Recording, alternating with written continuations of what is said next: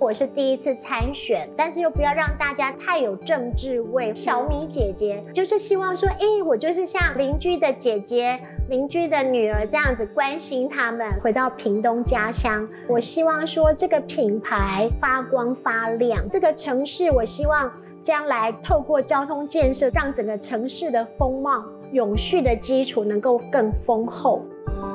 我是侯乃荣，台湾名人堂要告诉大家有故事的人，有意义的事。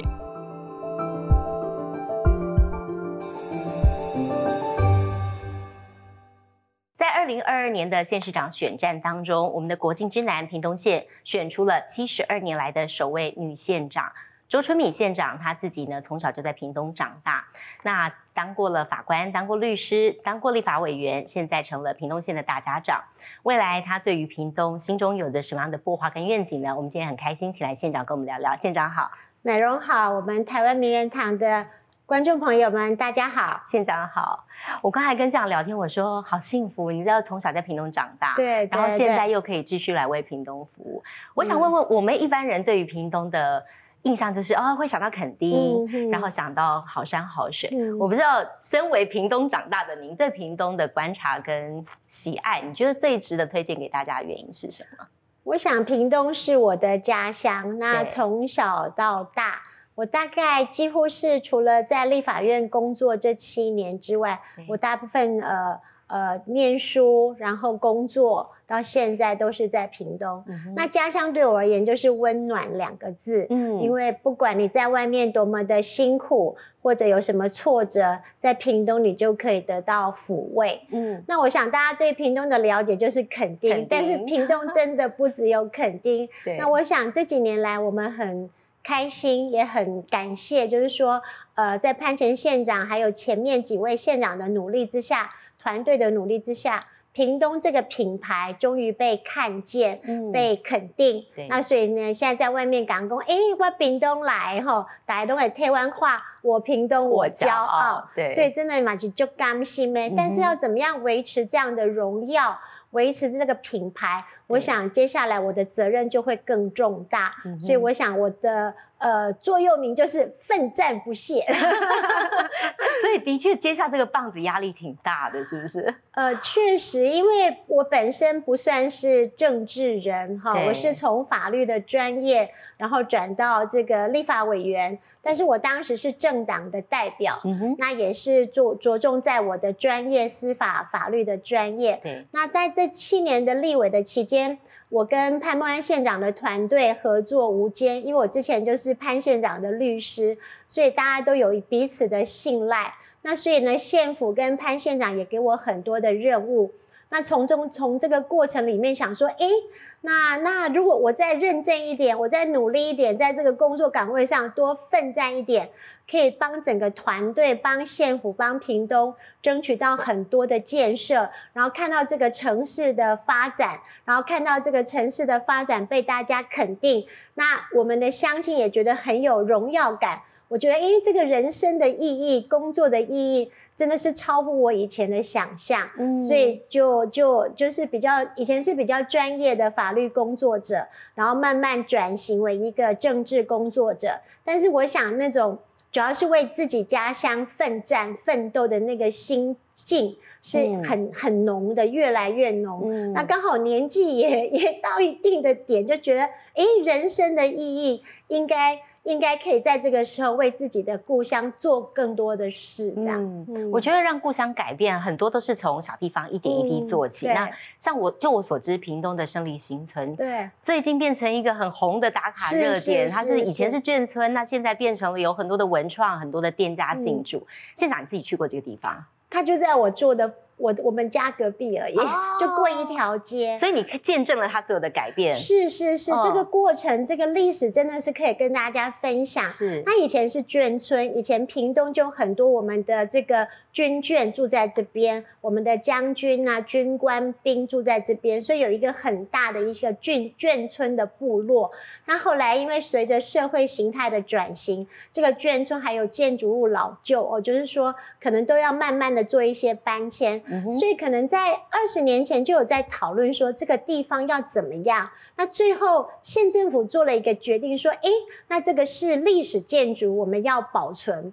那这个意义跟这个任务是在的，我们也都很勇敢的往前。好，这个历史建筑要保存，但是保存你要修复，不然你整个就是整个在屏东市中心是暗西阿龙就暗没。好，经过，因为它都在几个主要的市中心的街道上，那你如果没有修复，你如果没有活化。你暗时啊行过，哎，跟鬼啊暗明刷，它就会没有人气。这个历史建筑怎么活化？我不能只有这个餐饮，我不能只有咖啡，你要有屏东的元素，要有当时的。眷村将军的故事，所以呢，有很多很多这个历史跟文化要放进来。那我想这个过程，大概团队也都努力很多，所以就慢慢的，那我们也得到肯定，所以就更有信心，就说，哎，这个地方怎么活化？它越来越有自己屏东的特色跟自信出来哈。所以我想，真的就如同我在质询文化部长的时候，我说，这个文化建设我们要去做。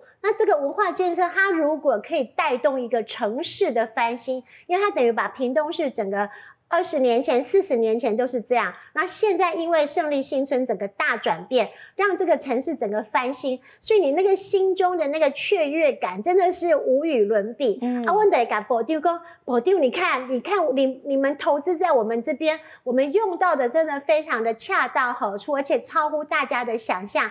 所以你的爱看在跟会后关，就是说得到肯定，得到就是说鼓励，我们把。中央政府给我们的预算，我们做到最好，做到最极致。然后它不仅是。眷村的保存不仅是历史建筑的活化，它更带动了整个屏东市的翻新，所以这个是让人家刚刚嗯就欢喜耶。我觉得县民朋友也可以看得到，然后感受到那个转变。嗯，县长你在当选的时候哦，你真的是打破一个记录，就是七十二年来的第一位女县长。今年是七十三年哦，七十三年了。对对对，压力会不会很大？就是这个 title 真的是蛮蛮厉害的，打破了这个记录。压力是一定很大，但是我想，我当初在不管是在初选哈，或者是通过初选之后的大选，我一直都以这个为己志了哈。那我想不不仅是鼓励我自己说，哎。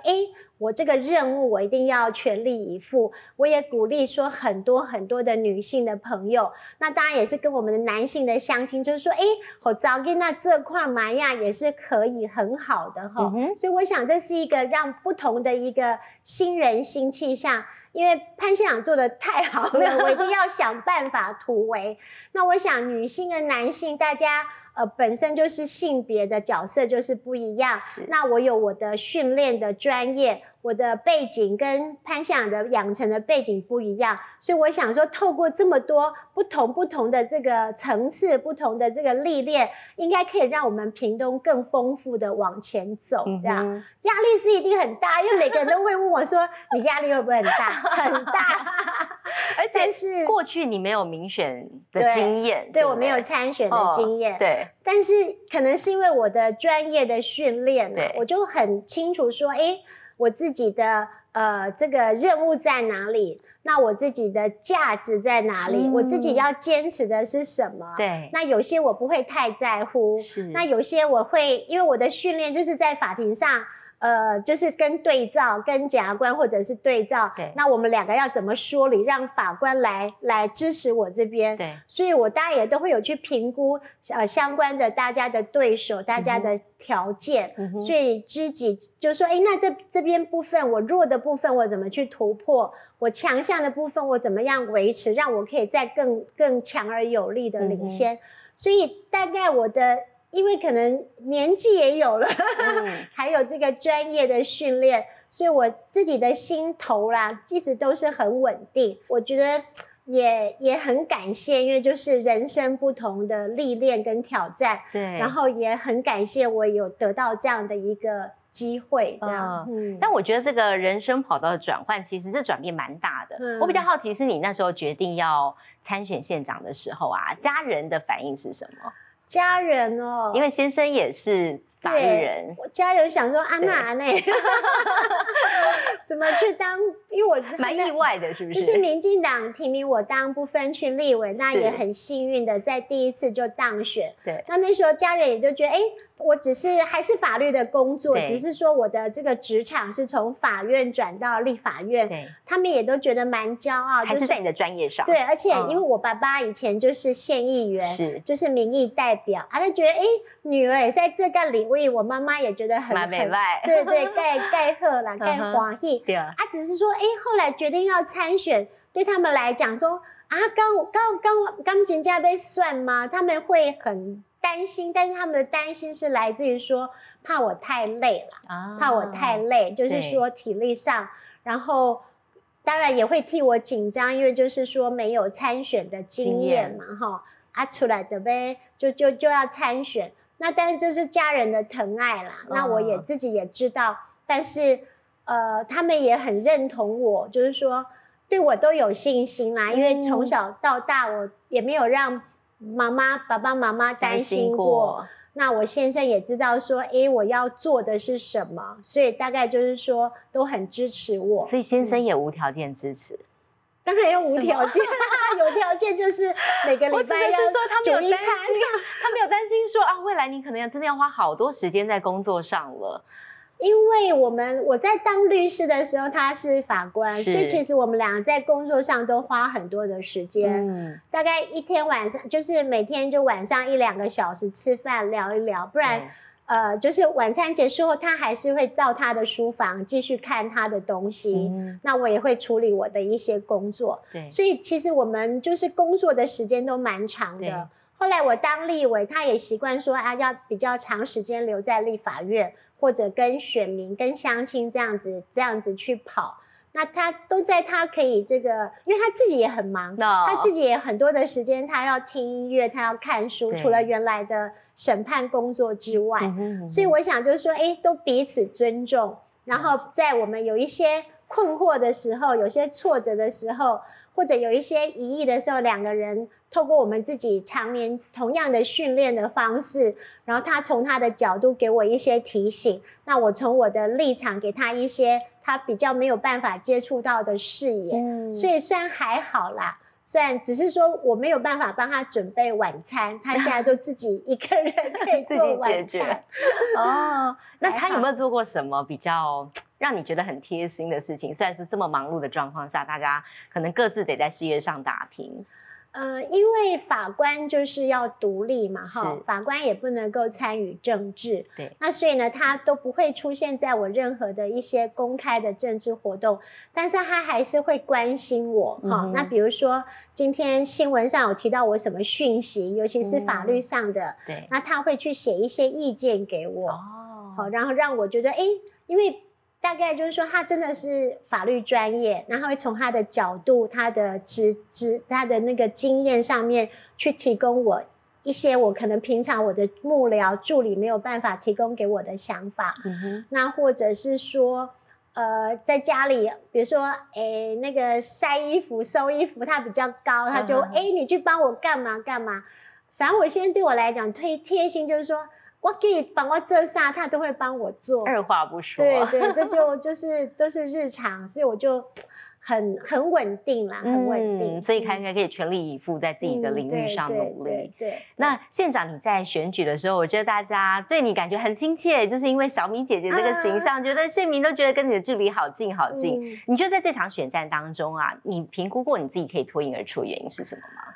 我觉得还蛮 lucky 的，就是说我们就顺势。好，因为我出来的时候，我就想说，因为我是第一次参选，对，那因为那时候就是准备要参选，但是又不要让大家太太有政治味或者选举这样的压力。对，那因为我本身就比较早一娜嘛，就是比较，就是当然这个比较可爱一点。幕僚说有点小女人，他这样形容。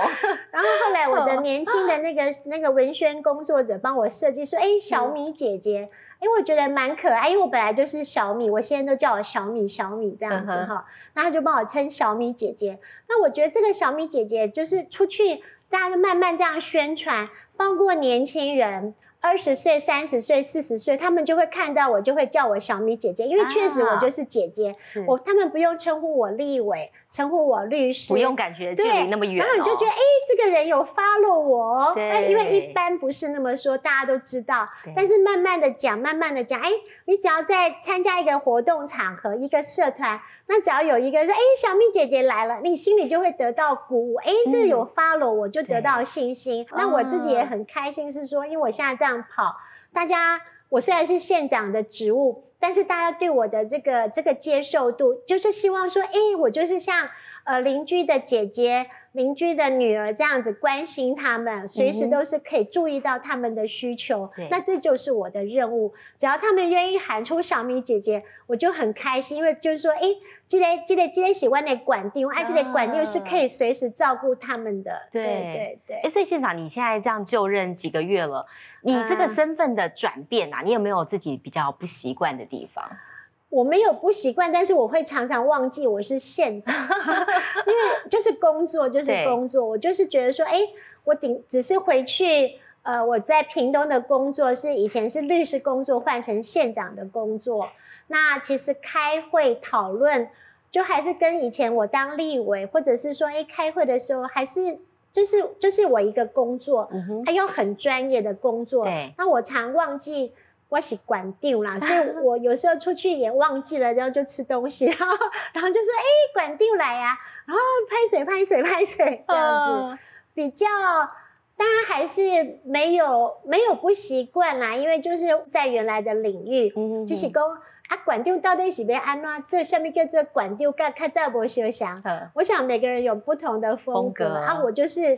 我的责任就是把赶快把我的工作，然后把赶快把屏东的发展建设赶快推，一直推一直推，全面启动，这是我脑袋想的。那至于说我本身有一些什么管定博下面会，我觉得已经很幸福了，因为我不用再搭高铁到台北来，然后每天在屏东啊，我中岛被假上，我就有小吃啊，我喜欢吃的，然后哎，有什么甜点想吃的，就马上都可以吃到。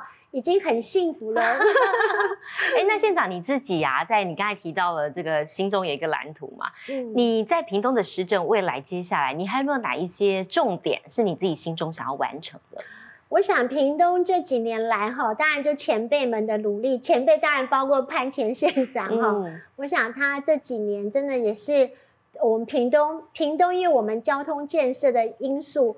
比较落后，所以我们真的是在跟时间赛跑。好，那这几年就是大家这样全力以赴。那到现在，我们非常的骄傲，是说我在百日内，我成立一个长照处。这个长照处呢，就是说屏东现在有六十五岁以上的长辈，大概高达百分之十九点五了，快要二十趴。二十趴就是正式的迈入超高龄的社会。那全台湾现在。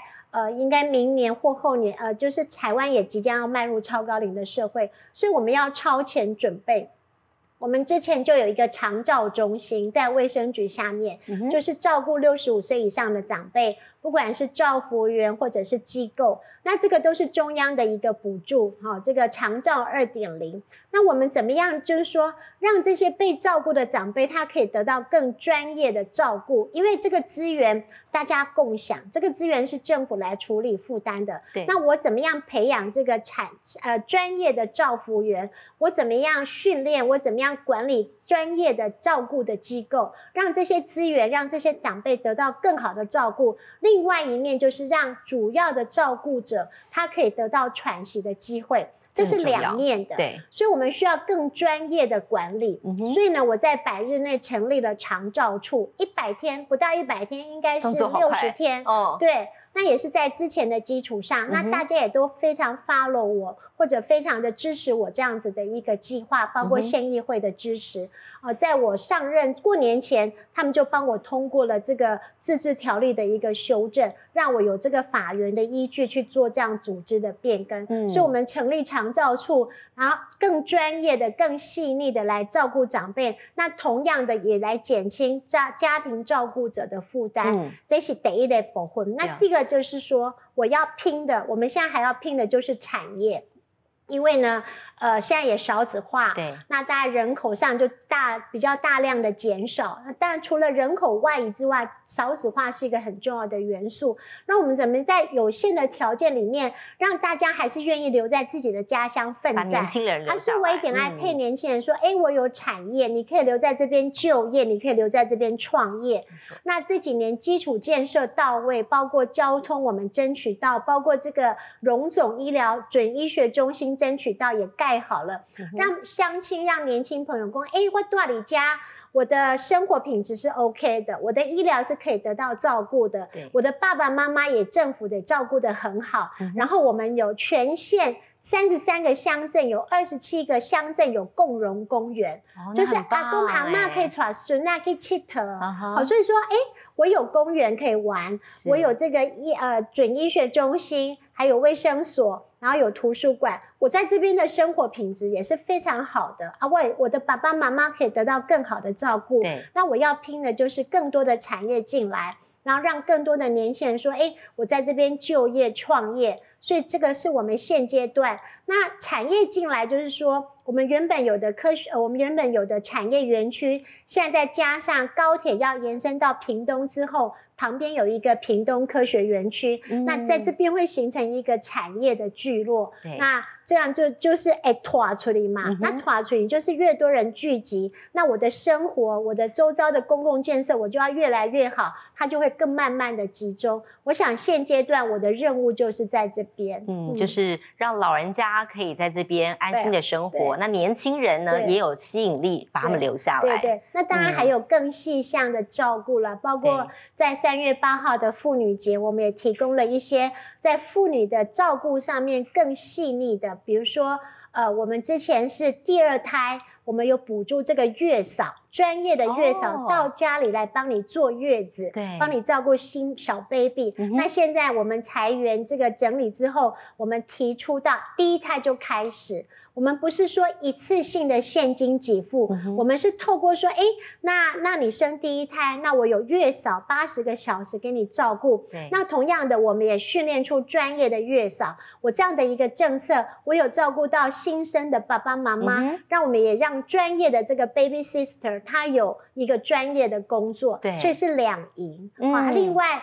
因为我在立法院的时候，我有推这个跟踪骚扰防治法，对，这个应该是我算是蛮蛮极力倡取的一个法案哈，倡议的法案，那也顺利通过，时间上是有点晚。那我在屏东这边，我们会设立那种被害人，如果你认为你是被跟踪骚扰之，那那你就报案，你只要一个报案就全站的服务，而且如果你有需求的话，我们会来设巡逻箱，让警察可以第一线每天的这个定时定刻来给你安心的一个照顾，对，所以我想。很多方方面面的细腻的一些政策，我们都在推，但最重要就是长辈要照顾，让年轻人有就业创业的机会，让全部的乡亲有好的生活品质。那当然，那个小 baby 啦，这个这个幼呃，你儿少这边的照顾，我们当然一定都是全面的照顾。嗯，所以听得出来，其实县长对于屏东这一块土地的感情，真的是从小这样子培养起来。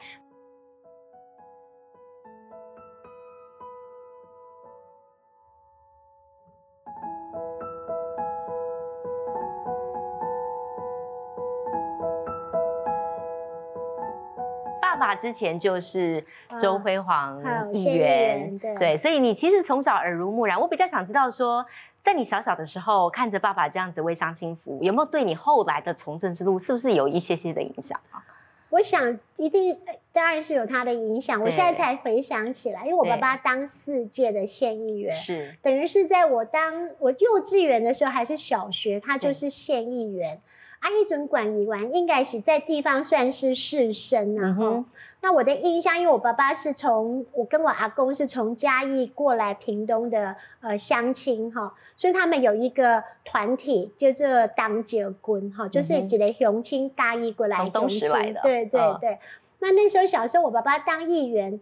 那我就看到很多的乡亲，我也是塞沙轮车，啊，我也是腾架开，就来家里来寻求爸爸的协助哈。啊，几百拢由他隔壁，可是后来就爸爸跟他们聊，然后就带拢这里下开讲啊，我我也不知道说，哎，我很喜欢听，就后悔呢，就爱听啊，啊，听一听就觉得，哎，在就是说从小大概就在在爸爸那种服务众人之事，参与众人之事的那样的环境，所以我被惊，所以我就说，哎，我我就跟大家雄心开杠，然后也很喜欢，对，包括我后来自己当律师，也是这样一对一的，他我提供专业的法律服务，我就觉得，哎。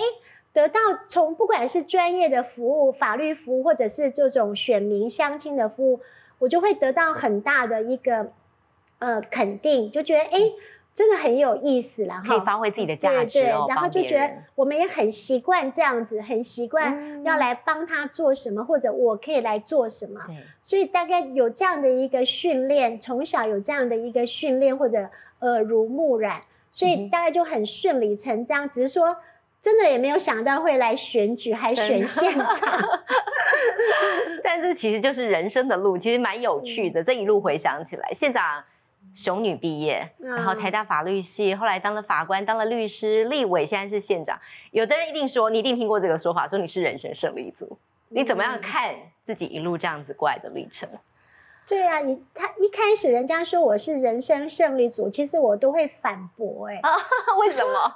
的确蛮厉害的。我说我很辛苦哎，而且我也有一些挫折啦，只是说那些挫折应该是不足为外人道也。但是我我后来想想，哎，确实大家有对我这样的一个看法，我好像也不能够反驳，但是。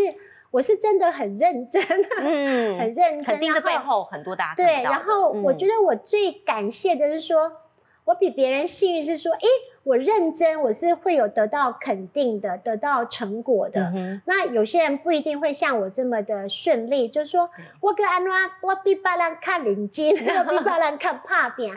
所以我是一直都充满着感恩，就是说，但是我我一定都要非常的认真，嗯哼，所以大概有每个工作我都会准备到，大家有时候说要我我不要那么完美，可是我没有很完美，可是我一定要透过这个过程，不管我最后的表现好不好，我一定要把这个过程就是非常的把它认真的走过，这样，这个也是我自己的养分，不管我那次的表现好不好。但是至少这个我有在努力啊！这次二十分回到这个养分回到我身上，然后三十分、四十分，我一直都很珍惜这样的学习的过程。嗯，这过程你刚才说你一定有很辛苦的地方，大家看不到，有没有哪一段的挫折经验是让你最印象深刻的？没有，因为我我国中考雄女嘛，哈，那我是从屏东去高雄念书，是那那时候大概学校的老师啊、校长都。不看好我说，哎，你也行，就不要拿去科雄路这样。那时候并没有那么出色。对对对，但是我那时候是想说，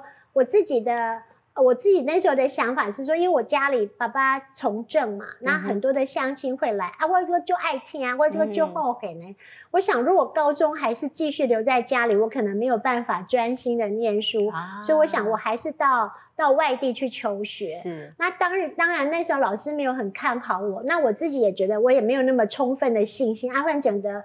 准备准备，那后来我考上了，但是我是不会绑掐。那我到学校之后，大家就说：“哎，阿基烈不会绑掐，就就同才之间，对对对。”那高一我好像还被当掉数学，反正我从我一开始都会在后后半，然后等到我熟悉环境，然后再再慢慢的大概。大概就是还是一步一脚印啦，续航力比较足的那一种，你要慢慢的到后面就会表现出来。因为我一开始也不会说啊会被安诺，对啊，反正我就是慢，我也不能太急啦，也也不要太急，我就照着我的 tempo 慢慢的，然后嗯，反正我的就是说这个过程我是认真的努力的，我马你叫我就去偷懒或者叫我去玩，我也不太会玩。所以县长，你真的是做什么像什么？但一定有人会觉得说，哇，你看到你的时候，跟一般外界的那个法官啊、律师的印象不太一样，总觉得法官、律师好像要很强势，然后非常的有气势。但是你就感觉甜甜的。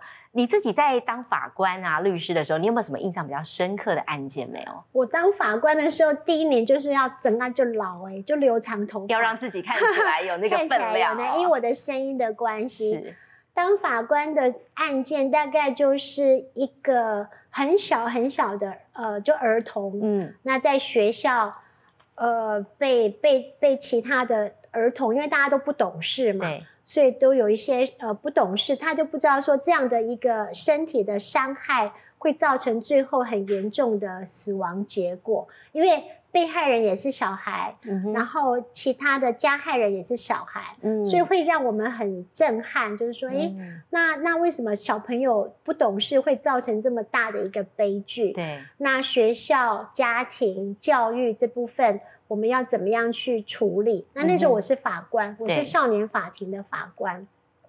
那我当法官七年，大概这个案子是给我很大的一个震撼。那是在屏东的一个乡下。比较不是屏东市，是比较平北的一个乡镇。那那时候让我见识到说，哎，隔代教养，还有这个这个爸爸妈妈不在，然后单亲家庭这些家庭资源不够，然后学校在那个时候可能也不是像现在那么熟悉说这所什么这所谓的社会安全网，所以有这样的一个非常遗憾的悲剧。对对，大概这个案子是让我。让我后来在立法院，不管是在呃少年事件处理法或者相关法案的处理上，会让我更周延的考量整个法律的规范。嗯，那现在回过头去看，当法官、当律师的那段经历，你觉得对于现在的你，当时给了你些什么样的养分？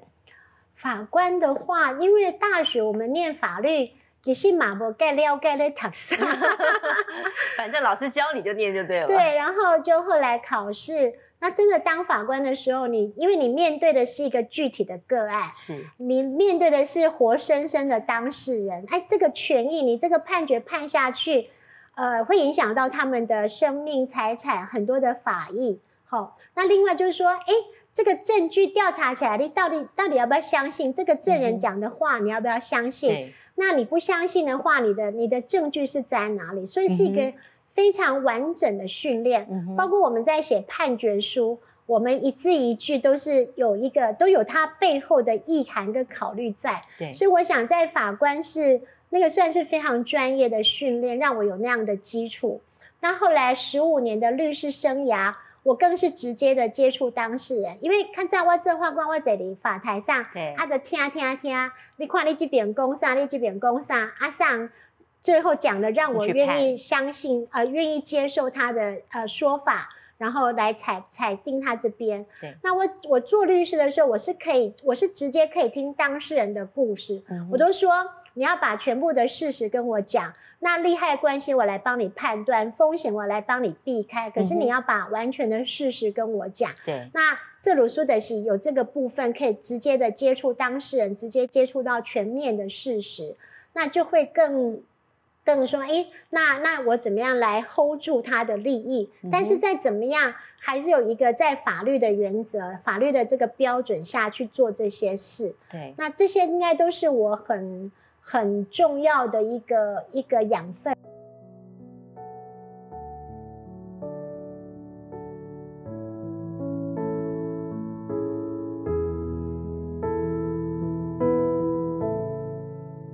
八八风灾的时候，双元断桥事件，其实当时有十一个人失踪罹难。那个时候，您是这个辩护律师律师团的其中一员。嗯，这个案件，您当时有没有些什么印象比较深刻的冲击呢？呃，那是民国九十八年哈，那个莫拉克风灾。对，那那一年我刚好也是福伦社的社长。那时候对屏东来讲，就是说，哎，整个大地。整个大地就是就是一个灾难，嗯，那你心里会想说，哎，这是老天爷在惩罚我们吗？但是那时候我是女性的社长，我不太像男性的福伦社，他们可以出去挖米家送资源。那时候我其实心里有点急，说，哎，在这样的一个天地的灾难里面，我们自己可以帮忙什么？哈，就很急，除了捐钱捐物资之外，阿拉没找咱的胡伦侠又咱没找咱的律师来。来帮忙什么？可以做些什么？那刚好就是那个时候，呃，我们在因为就是这个大雨嘛，八八八月八号、八月七号这样大雨的冲刷，那个双元大桥就断了。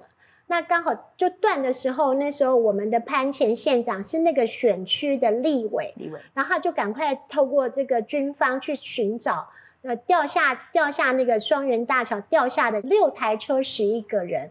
但是都找不到，找不到。那家属当然真的是没办法接受，就就就怎么样去？那到底事实真相在哪里？他们想要知道事实真相，为什么上桥之后就没起啊？哈，那所以那时候潘县长就找我说，是不是可以来提国赔啊？那我就说。我已经马上马上答应下来，因为我觉得这个是当时唯一能够给他们一线希望跟生机，给这些家属一个希望的一个决定。对，纵使我满在公建骨里堆，啊，我被安娜去爬，那时候还是懵懵标标的时候，就说先把这个责任先承接下来，我一定要让他们知道说，哎，有人是是可以陪伴你们的。那我们试着用法律。用国赔的程序来来决定要跟跟这个来跟大家一起奋战，对。然后后来接下来之后，因为桥就断了，茫茫大海，证据在哪里？那天后的因素又很容易被解成解释成天灾，法律上的要件扣得住扣不住，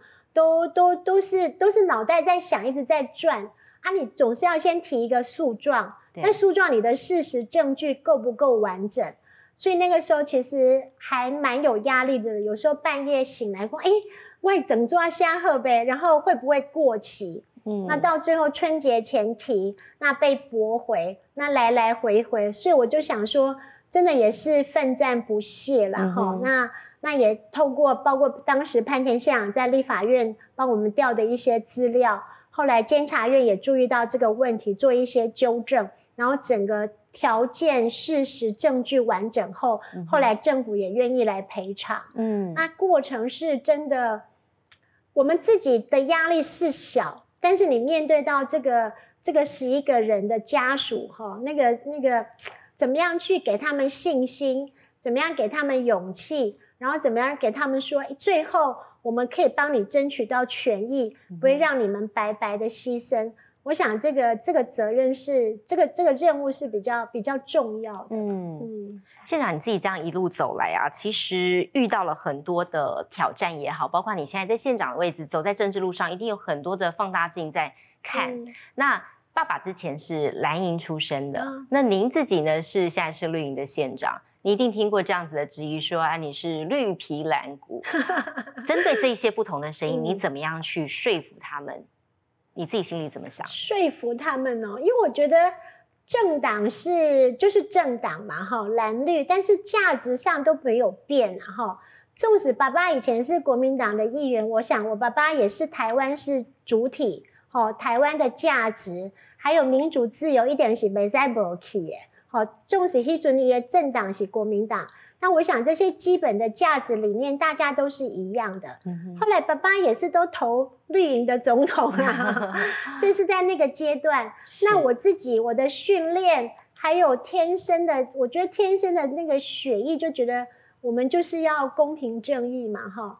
那所以我的训练，我我要我要决定去念台大法律。我就是崇尚那样的民呃民主的自由的学风，然后可以接触到很多当时我们呃没有办法在地方接触到的人，就是主以为是前进的，所以他们讲绿皮蓝骨，其实我都不会太在乎，我觉得这个都是可受检验的。我希望的，我要护的是台湾的价值，我要追求的、守护的也是民主自由。那我在我相关的案件，或者我在我现在的呃宪政的市政上面，这些都是我们基本的理念呐，这是我们基本的理念。那可能爸爸那时候老一辈的很多蓝营的朋友，他们今天来来来支持我，就是啊，这是辉宏姐啊，诶，早囝。这是我向阿兄的查囝，然后呢，哎，这这位法官，这位律师，哎，这个早囡仔盖领巾，是因为这些特质，不会因为说哦，我的爸爸是国民党的议员，阿水来支持我，不是，是因为说啊，我是辉宏兄的早囝，我是这位法官，对他们来讲，真的是一个觉得蛮骄傲的事情，很信赖的这位法官，这位律师。然后这个早囡啊，就从小到大就很乖，又很认真。我想是因为这样的这些条件，让这些呃长辈来支持我这样子，所以绝对干下面渐动，我觉得没有关系。